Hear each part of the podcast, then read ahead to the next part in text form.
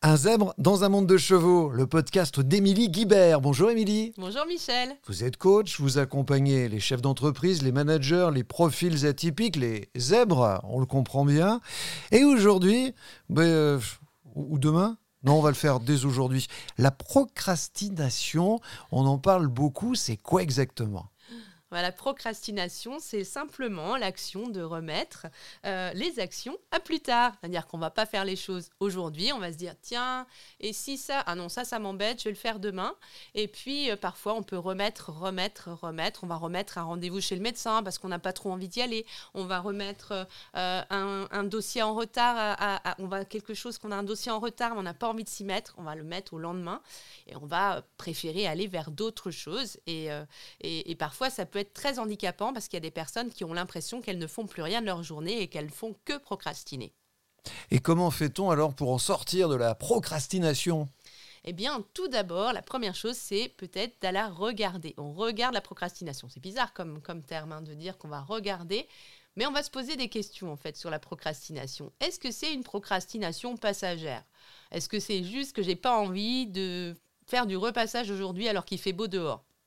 Là, on peut dire que c'est passager et c'est pas très grave. Hein. Je pense que c'est assez humain et naturel de se dire je vais remettre une tâche que j'aime moins pour aller faire une tâche que j'aime mieux. Voilà, ça c'est vraiment humain et tout à fait normal. C'est pas la peine d'aller consulter pour ça. Tous les humains sont pareils, même si on ne se le dit pas. On a tous ce système-là dans la tête. Euh, est-ce que c'est aussi, il y a des phases de procrastination qui sont plutôt des phases euh, de réflexion interne euh, Ça va être des moments où finalement on va pas faire grand-chose, mais au bout d'un certain temps, finalement, on va, on va sortir quelque chose de cette période-là, une grande idée ou, ou peut-être, pourquoi pas, un article qu'on a, qu'on a besoin d'écrire. Et ça, ce sont des phases de maturation du cerveau. Il y a des personnes et des cerveaux qui fonctionnent de cette manière. Ils ont besoin d'avoir un temps de pause. Moi, je sais que je fonctionne pas mal comme ça, en fait. Euh, et j'ai remarqué, moi, j'ai beaucoup culpabilisé là-dessus, mais en fait, il paraît que c'est assez normal. Il y a des cerveaux qui fonctionnent comme ça, qui, qui travaillent de manière assez inconsciente, en fait. Le cerveau travaille en une sorte de back-office. On lui envoie, des, on lui envoie des, des, signaux. On lui dit, bah voilà, j'aimerais travailler sur tel sujet dans quelques jours. J'ai une intervention à faire, une conférence à donner. Et puis, finalement, on ne travaille pas vraiment dessus. Et puis, la veille, pour, la veille pour le lendemain, on va euh, se mettre à l'écrire, on va tout avoir qui va couler direct euh, comme ça. C'est un système de fonctionnement. Maintenant que j'en ai pris conscience, je culpabilise plus de me dire que je m'y mets au dernier moment parce que je trouve que c'est ma façon de fonctionner. Après, il y a la procrastination qui, elle, est beaucoup plus, euh, beaucoup plus handicapante et beaucoup plus embêtante. c'est celle qui provient de trop de pression en interne. la procrastination, elle peut être euh, dû à la peur de l'échec. Par exemple, vous allez procrastiner parce que vous n'allez pas euh, vous n'allez pas, euh, par exemple, vous n'allez pas envoyer des candidatures pour changer de travail parce que vous avez peur de ne pas être retenu. Euh, il y a aussi des gens qui procrastinent par peur de réussite. Euh, ils vont avoir peur d'aller demander de l'avancement ou d'avoir un poste euh, plus élevé parce qu'ils ont peur de ne pas arriver à être à la hauteur. Et ça, ça va se faire de manière inconsciente. Ils peuvent se plaindre malgré tout de ne pas arriver à, progresser dans une entreprise, mais ne rien faire pour ça. il y a aussi la procrastination due à un manque d'estime de soi.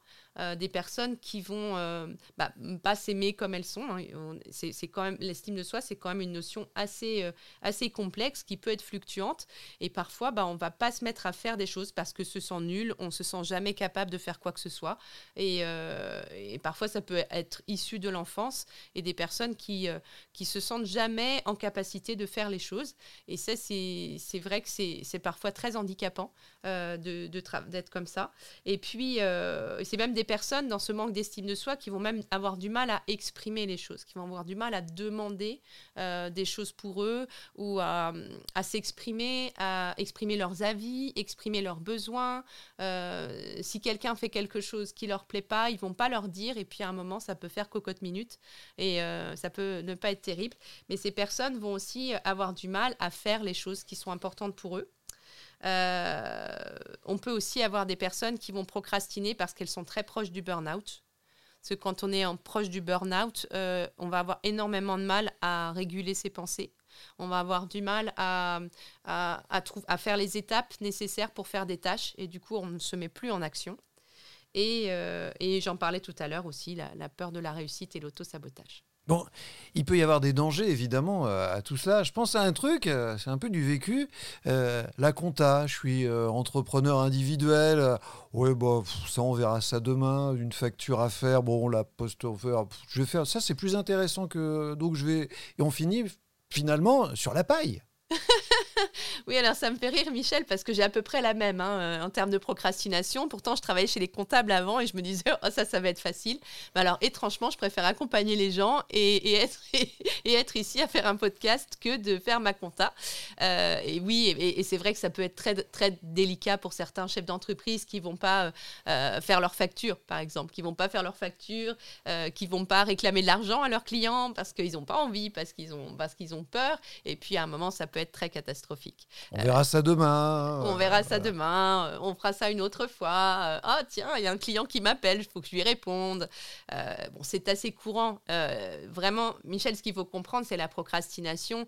Il faut vraiment faire une action euh, pour s'en libérer quand ça devient euh, dangereux pour soi, quand ça nous empêche de prendre soin de notre santé, de prendre soin de nos finances, euh, d'être heureux au travail ou d'être heureux dans la vie. Il y a des petites procrastinations, il y a des baisses de morale, il y a des baisses d'énergie, il y a des choses qu'on préfère faire, et puis il y a des moments où c'est vraiment, ça nous bloque dans la vie, et c'est à ce moment-là qu'il faut agir. Bon alors, on commence par quoi?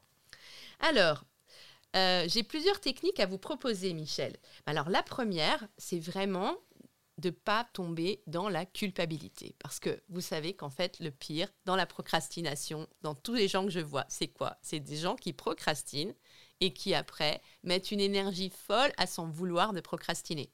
Alors, dans les procrastinations super intéressantes que j'ai observées ces derniers temps, J'avoue que j'avais à peu près la même. Et moi, c'est un signal pour savoir si je procrastine ou pas. Ce sont les jeux sur les téléphones. Vous savez, les jeux sur téléphone, vous vous trouvez happé par un jeu, puis un autre, puis un autre. Et en fait, c'est pas forcément quelque chose que vous appréciez fondamentalement. Vous aimeriez peut-être plutôt aller vous promener ou, euh, euh, faire des choses. Mais en fait, vous avez l'impression que vous êtes au travail, ou vous êtes. Il y a des gens qui font ça, qui jouent sur leur ordinateur, ou qui jouent euh, alors qu'ils sont au travail. Ils se disent dans leur tête, je suis au travail. Et après, en fait, ils font rien. Et, à la fin, la journée, ils culpabilisent en disant j'ai rien fait, euh, euh, je n'ai pas travaillé, euh, et du coup, ils s'en veulent. Et donc ça, c'est la, double peine. C'est-à-dire que non seulement je procrastine parce que je me sens pas bien, et en plus derrière, je m'en veux. Et donc déjà, essayer de sortir de cette culpabilité, plutôt de se dire qu'est-ce que je peux faire pour me refaire plaisir en faisant des choses? Parce que vraiment, la solution, elle est dans se faire plaisir quand on fait les choses. Euh, euh, et puis après, il y a d'autres solutions pour faire les choses qu'on n'aime pas. Alors, dans les choses que, des astuces que moi j'aime beaucoup pour faire les choses qu'on n'aime pas, c'est la technique Pomodoro. pomodoro, euh, ça veut dire euh, euh, tomate en italien, et c'est parce que c'est le nom d'un minuteur qu'avait Francesco Cirillo à la fin des années 80. il utilisait le minuteur pour faire des tâches en découpant par tranche de 25 minutes avec des pauses de 5 minutes. Voilà. Donc ça, c'est une technique que moi j'utilise. Alors je l'ai un petit peu améliorée. Parce qu'en fait, moi je me dis, voilà, je pars, j'ai remarqué que je pouvais euh, ne pas me déconcentrer pendant 30 à 40 minutes. Donc en fonction de mon état d'énergie, je mets 30 ou 40 minutes sur un minuteur et quand je veux faire la compta, par exemple. Et donc, je mets 30 à 40 minutes de compta et après, une récompense. Alors, la récompense, ça peut être un truc que j'aime beaucoup, comme une méditation ou un café ou l'appel à une copine, enfin, quelque chose comme ça, quoi. Et ça marche très, très bien pour se lancer dans la tâche. Et parfois, je remarque qu'une fois que je suis lancée dans la tâche, finalement, je le fais et je n'ai plus besoin du deuxième minuteur. Mais ce type, c'est vraiment cette technique du minuteur est, vraiment top. Euh, moi, je la recommande aux personnes qui, qui ont vraiment du mal à s'y mettre euh, et d'alterner aussi les, les les actions qu'on n'aime pas euh, et d'autres choses qu'on aime bien. Comme ça, ça permet de, faire un peu plus de fun, parce que faire que des choses qu'on n'aime pas toute une journée, euh, qui aurait envie de le faire euh, Pas vraiment grand monde. Il y a il y a une autre technique que j'aime beaucoup, c'est Albert Moulkeber qui, qui, la donne, c'est l'idée de prendre un break de soi-même. Alors l'idée de prendre un break de soi-même, comme ça, ça, ça, peut paraître un peu bizarre, mais c'est en fait se foutre la paix et se dire, ok, en fait, là, aujourd'hui, je me sens pas en performance, je ne suis, pas performante, et peut-être qu'aujourd'hui, je, peux me, je peux me foutre la paix et je peux me reposer. Parce que, si on veut diminuer la pression interne, il faut se reposer. Et, et donc, moi, j'aime bien cette idée de prendre un break de soi-même. Et et, ce qui dit aussi que j'aime beaucoup, c'est déléguer à soi-même. Vous avez un truc que vous n'avez pas envie de faire, vous vous sentez pas en énergie et vous vous dites aujourd'hui c'est pas le moment, plutôt que ça traîne dans un coin de votre tête en disant euh, ah bah tiens je vais le faire dans deux jours, mais du coup ça reste quand même. Vous dites ok je le délègue. Alors moi je le délègue à la Émilie de lundi. Par exemple des choses que de vendredi que j'ai pas le temps de faire au travail, je me dis bah je le délègue à la Émilie de lundi comme ça pendant le week-end j'y pense pas et ça me ça me déculpabilise et j'ai pas l'impression de procrastiner. Voilà, plein de techniques. Et puis euh, aussi, évidemment, pour les, cas les plus, les plus embêtants, se faire accompagner. Parce que euh, quand on se fait accompagner, que ce soit par un coach ou par un thérapeute, euh, par rapport à la procrastination, ça permet d'identifier les causes, ça permet de vraiment comprendre d'où ça vient et, de voir ou peut-être d'apprendre à se faire plaisir et d'apprendre comment retrouver le plaisir, que ce soit au travail ou dans la vie personnelle. Et ça, c'est vraiment essentiel dans la procrastination. Donc si je comprends bien, je peux garder mon smartphone, mais j'arrête les réseaux sociaux, les jeux, je garde que le minuteur, quoi. Alors, non, vous gardez que le minuteur, euh, d'une part, non. Après, c'est plutôt d'observer, c'est-à-dire que on, a tous des moments où on va glisser hein, sur les. Mais moi, je sais que quand j'ai tendance à être beaucoup sur les réseaux sociaux ou beaucoup en train de jouer, je me dis ah ok, donc en fait, en ce moment, il doit y avoir un truc qui t'embête et, et il faut peut-être que tu regardes un petit peu à faire des choses qui te plaisent euh, et, finalement remplacer ce temps-là par un temps de méditation ou un temps euh, bah, pour moi de lecture euh, ou une balade en forêt, bah, ça, va, ça va me permettre d'être beaucoup plus, d'être beaucoup plus active de pas de pas culpabiliser parce que j'aurais joué au jeu pendant une heure et de revenir au travail au bout peut-être d'une demi-heure trois quarts d'heure et d'être totalement euh, disponible et prête à travailler. Et c'est ça, de remplaçons les jeux par des choses beaucoup plus sympathiques. Après, ceux qui adorent jouer, qu'ils jouent, hein, mais que ce soit choisi et pas uniquement subi en se disant juste pas une technique de contournement. Bon, ce qu'on peut faire, sinon, euh, c'est écouter un, podcast d'Émilie Guibert, par ah bah exemple. Oui, ça c'est une très bonne ça, idée. C'est pas mal. Il y a beaucoup de podcasts à écouter, puis on en fait de plus en plus. On en fait un bientôt Demain euh, ouais, ou après On va attendre un peu. On, va attendre un peu, ouais. Émilie Guibert, coach professionnel, vous accompagnez les chefs d'entreprise, les managers, les profils atypiques. On vous retrouve à Rouen et partout sur emilieguibert.fr. À bientôt pour un nouveau podcast, un nouvel épisode d'un zèbre dans un monde de chevaux.